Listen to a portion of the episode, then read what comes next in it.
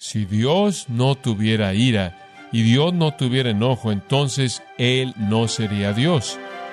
Dios es perfecto en amor, por un lado, e igualmente Él es perfecto en odio, por otro lado.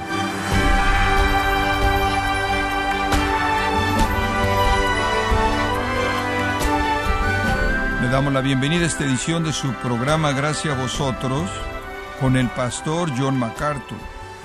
Le saluda su anfitrión Miguel Contreras. Quiero comentarle que hay un concepto en el mundo respecto a ejecutar venganza que dice la venganza es un plato que se sirve frío. Pero cuando hablamos de la venganza y la ira de Dios, ¿qué nos enseña la Biblia al respecto? En la próxima media hora, John MacArthur nos mostrará cómo es que Dios manifiesta su ira santa desde el cielo. Estamos en la serie Mundo impío, Dios enojado, aquí en gracia a vosotros. El primer capítulo de Romanos.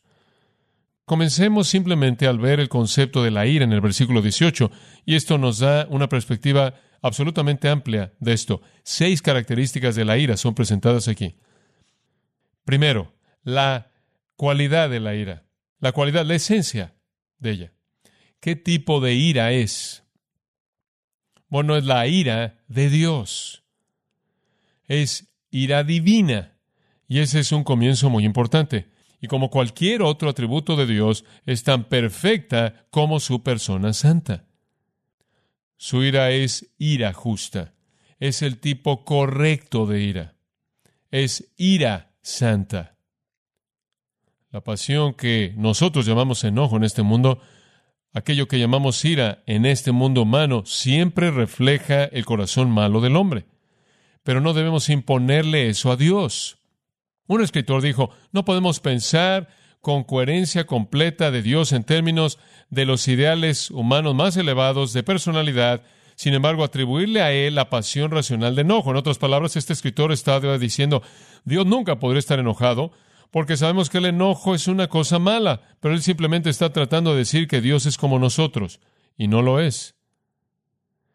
No impongamos nuestro concepto de enojo en Dios. Dios está enojado de una manera santa, de una manera perfecta. El enojo de Dios no es algún enojo caprichoso, irracional. De hecho, permítame dar un paso más hacia adelante. Dios no podría ser Dios y ser santo y ser completamente bueno si Él no reaccionara a la maldad. ¿Entiende usted eso? Él tiene que. Usted no puede ser santo y tolerar la impiedad. No puede ser así. Esa es la razón por la que Habacuc el profeta dijo, tú eres muy limpio de ojos para ver la maldad y no puedes ver la iniquidad. Dios no la puede tolerar. Y le voy a decir algo. Entre más parecido a Dios usted se vuelve, más enojado usted estará en contra de ciertas cosas. Inclusive en este mundo torcido de hombres, la indignación en contra de la impiedad es esencial en la bondad humana. Esperamos que la gente se enoje por cierta injusticia. Bueno, Dios está infinitamente por encima de eso, porque inclusive cuando nos enojamos por las cosas correctas, normalmente está contaminado por nuestra pecaminosidad. Entonces la cualidad de la ira es que es una ira de Dios y es diferente de cualquier otro tipo. En segundo lugar, el tiempo de la ira. Observe lo que dice, porque la ira de Dios se manifiesta, se manifiesta. ¿Qué quiere decir con que se manifiesta? Literalmente está siendo constantemente revelada. ¿Cuándo es el tiempo de la ira de Dios? Constantemente está siendo revelada. La ira de Dios constantemente está siendo manifiesta.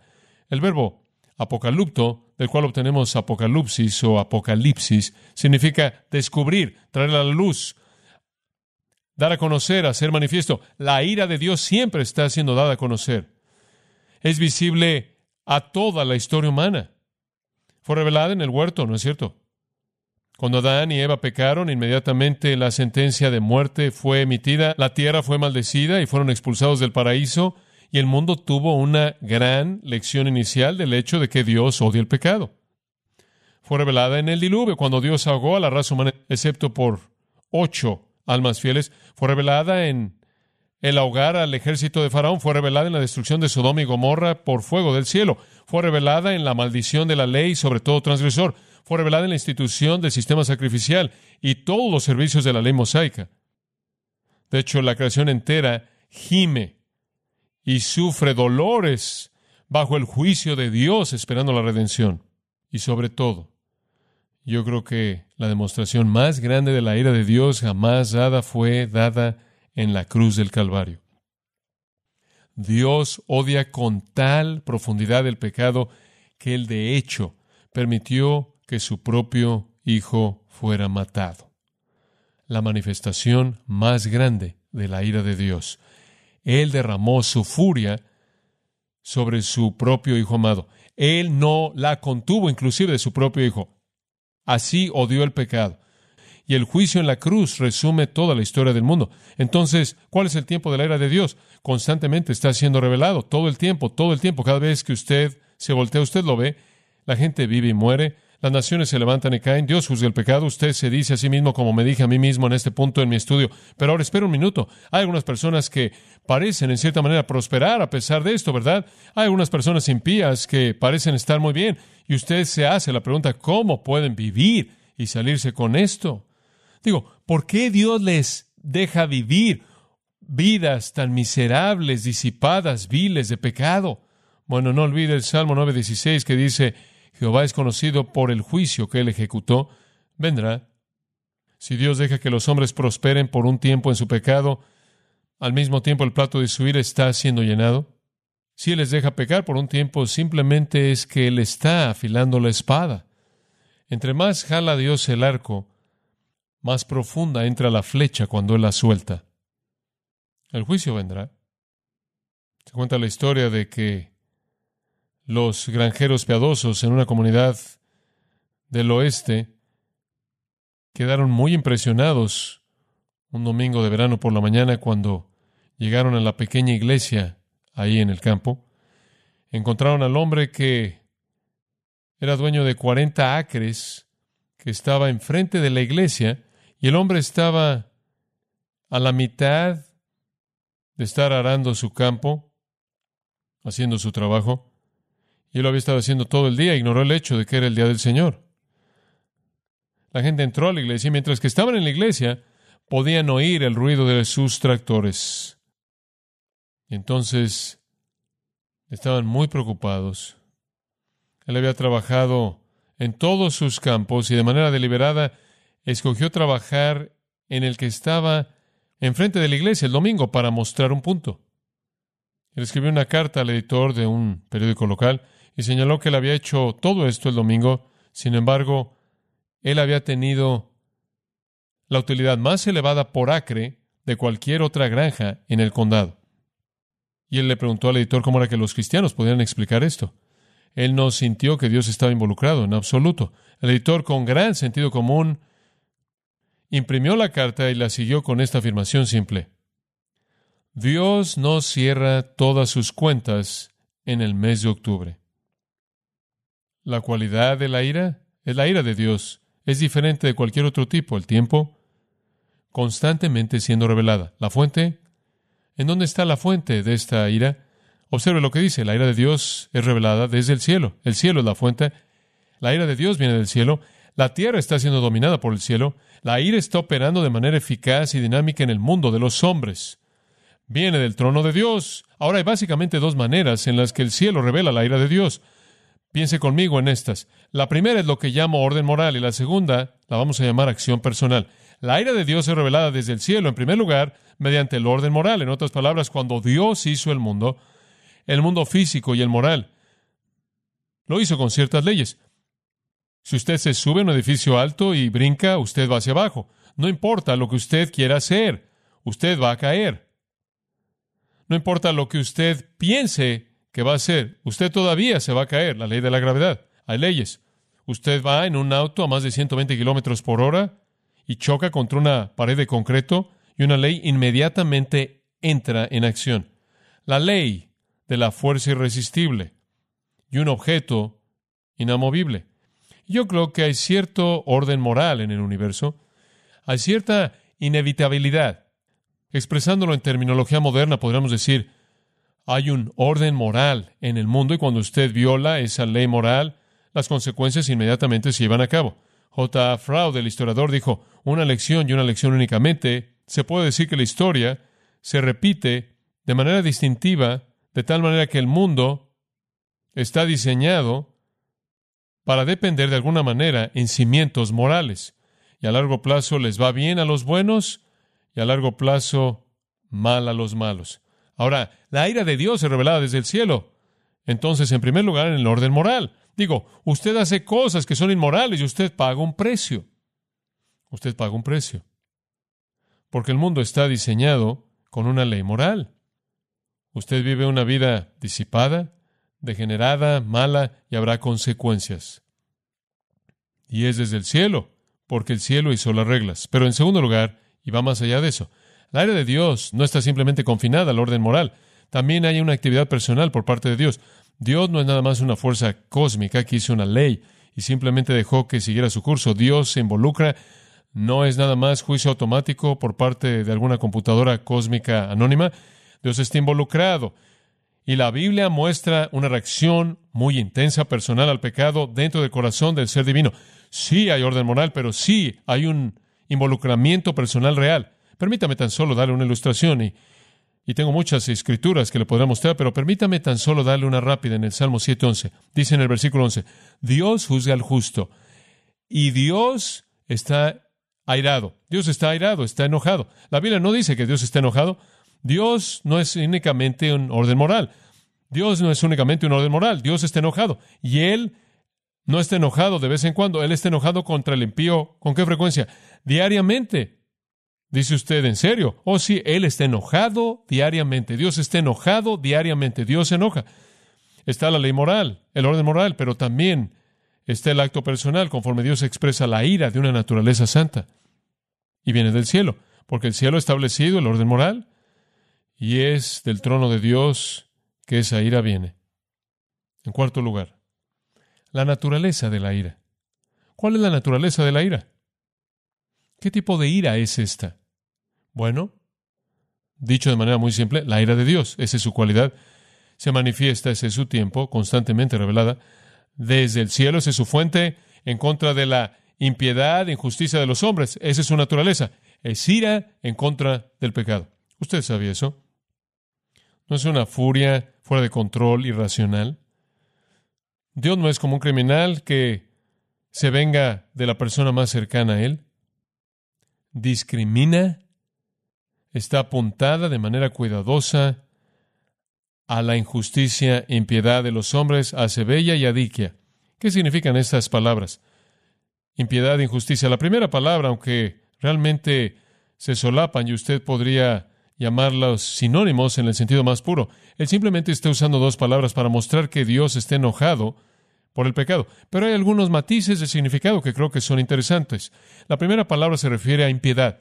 Y eso se concentra en la relación con Dios.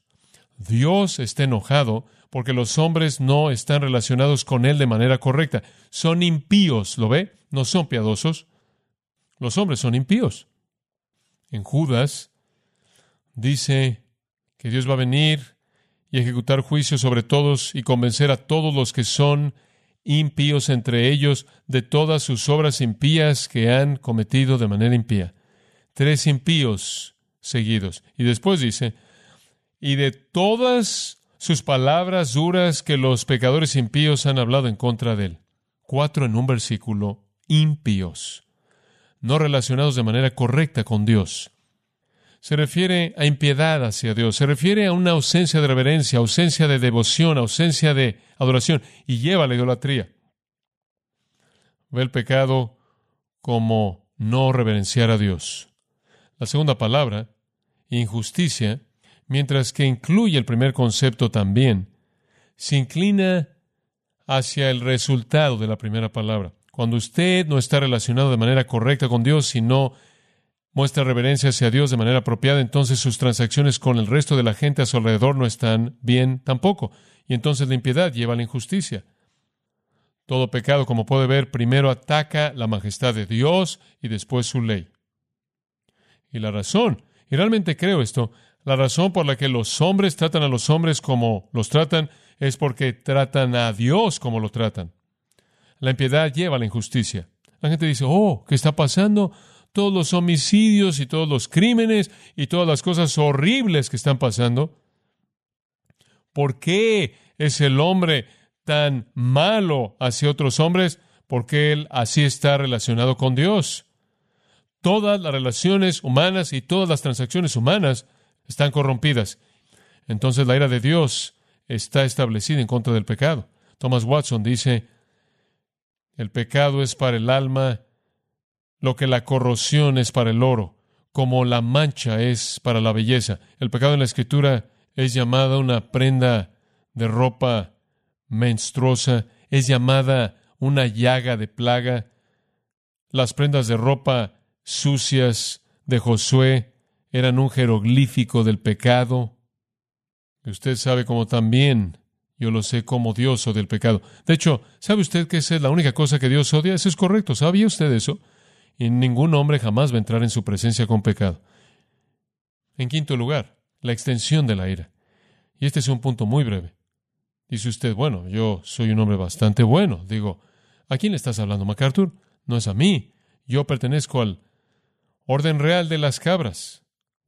Yo le doy a la caridad, digo, yo, yo básicamente soy una persona buena. Bueno, muy bien.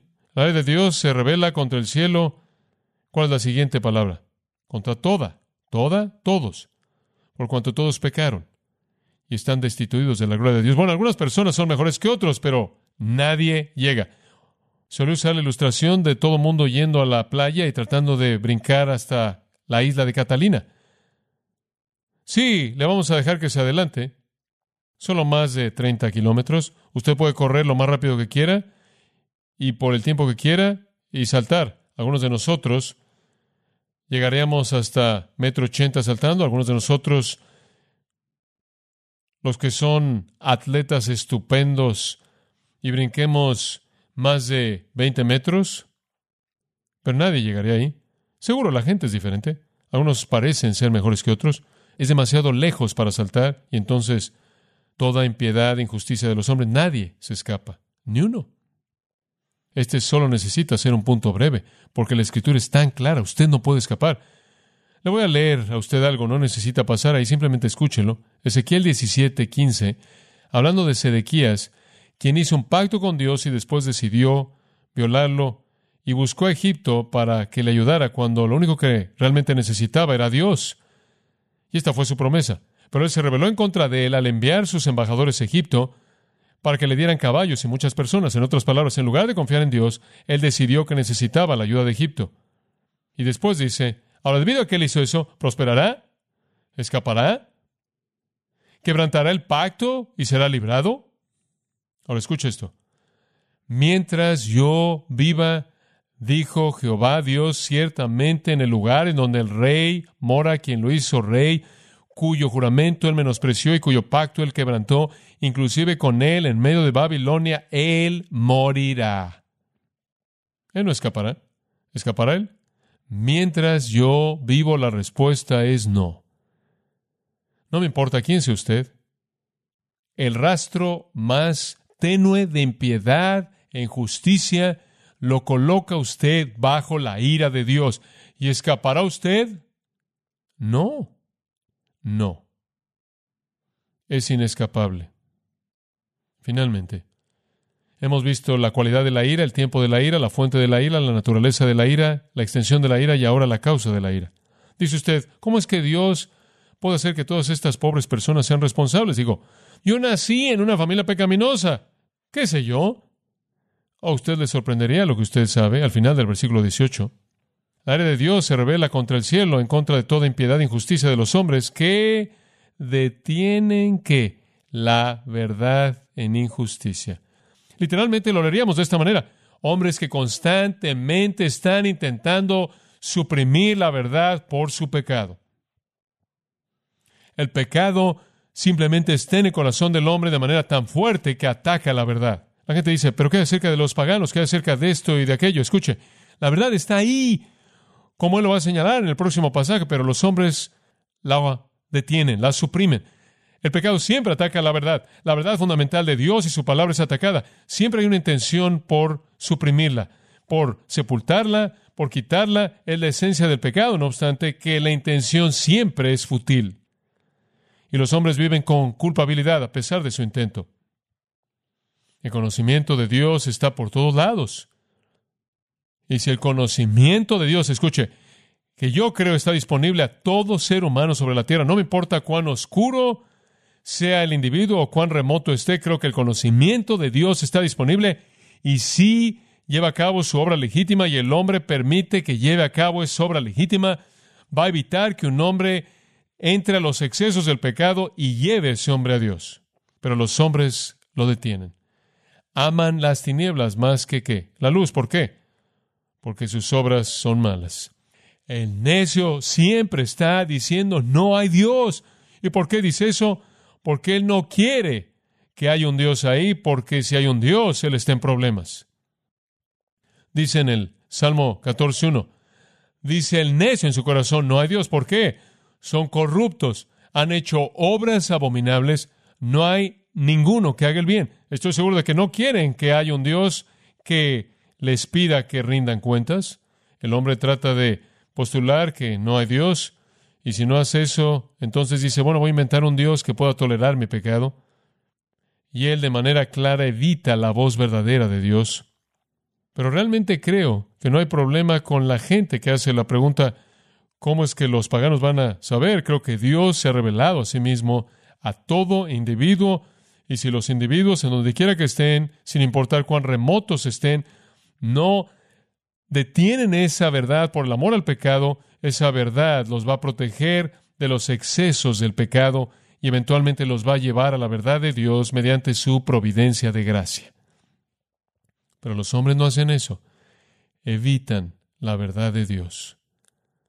Todos los hombres poseen suficiente conocimiento de la verdad divina y la ley moral como para preservarlos del infierno, pero han detenido el crecimiento y el desarrollo de eso mediante el amor al pecado y la ira de Dios espera.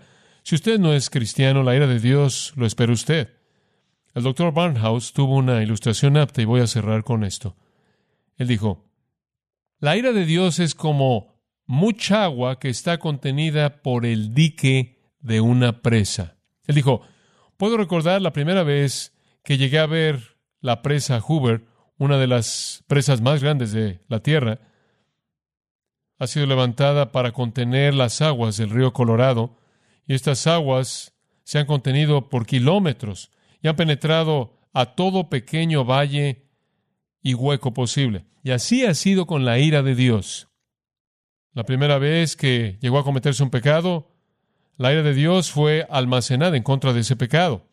Y conforme los hombres vivieron sobre la tierra y conforme sus corazones llegaron a ser más y más impíos, y la manifestación de su pecado más violenta, el almacén de ira creció y creció, contenido por la paciencia de Dios, el cual cruza el valle de su juicio como un gran dique de presa cruzando el río.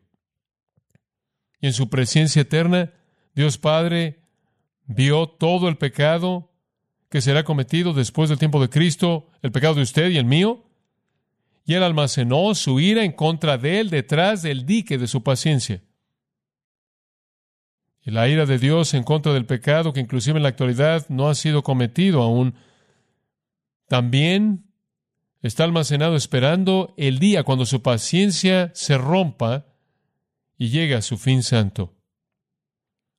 Por miles de años, ese dique ha contenido y Dios ha contenido su ira Ocasionalmente a lo largo de la historia humana, Él se inclinó para mojar su mano y dejar caer unas cuantas gotas de ira en alguna explosión viciosa de rebelión, pero en la mayoría de los casos Dios parece que ha pasado por alto los pecados del hombre en los siglos previos a la cruz. Se veía como si quizás el pecado era tolerado, pero simplemente se estaba amontonando. ¿Sabe una cosa?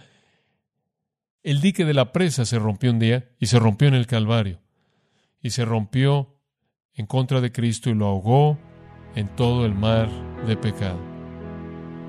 Y se romperá otra vez y ahogará a todos esos hombres que no están en Cristo. Cristo llevó el juicio para aquellos que creen.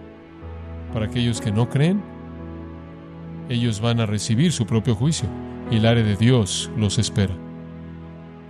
Porque ellos detienen la verdad, sin importar lo que digan, pero la detienen y la suprimen debido a su pecado. Ahora escuche, ahí es en donde el Evangelio comienza.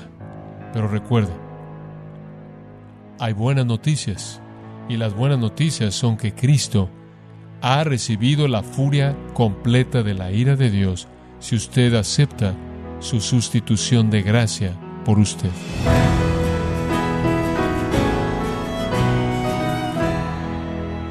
El MacArthur nos mostró que la ira de Dios es como el agua que está retenida en una represa. Pero un día, la represa de la paciencia de Dios será abierta y ahogará a aquellos que no se arrepienten de sus pecados. Es parte de la serie Mundo impío, Dios enojado, aquí en gracia a vosotros. Y quiero recordarle, estimado oyente, que tenemos a su disposición el libro El Evangelio según Dios, escrito por John MacArthur, presentando el capítulo de Isaías 53 como el más notable del Antiguo Testamento, que es llamado acertadamente el primer Evangelio. Puede adquirirlo en nuestra página en gracia.org o en su librería cristiana más cercana. Y quiero recordarle, estimado oyente, que puede descargar todos los sermones de esta serie Mundo impío, Dios enojado, así como todos aquellos que he escuchado en días, semanas o meses anteriores, animándole también a leer artículos relevantes en nuestra sección de blog en gracia.org. Si tiene alguna pregunta o desea conocer más de nuestro ministerio, como son todos los libros del pastor John MacArthur en español, o los sermones en CD, que también usted puede adquirir, escríbanos y por favor mencione la estación de radio por medio de la cual usted nos escucha en gracia a vosotros. Es importante conocer no solo el país y ciudad de donde usted nos escucha, sino también la radio. Para quienes contactan nuestro ministerio por primera vez, pueden solicitar una copia del mensaje de promoción sin costo alguno, un mensaje por oyente únicamente. Si usted vive en los Estados Unidos o Puerto Rico, escríbanos a Gracia Vosotros, P.O. Box 4000, Panorama City, California 91412. O puede escribirnos a través del siguiente correo electrónico radio arroba gracia.org. Bueno, en nombre de John MacArthur y el personal de este organismo, queremos darle las gracias por su tiempo y sintonía y queremos pedirle que no deje de orar por este ministerio, como también por la estación de radio por la cual usted nos escucha de lunes a viernes. Este es su amigo Miguel Contreras, invitándola a que sintonice nuestra próxima edición para que juntos continuemos desatando la verdad de Dios un versículo a la vez no se lo pierda, aquí en Gracia a Vosotros.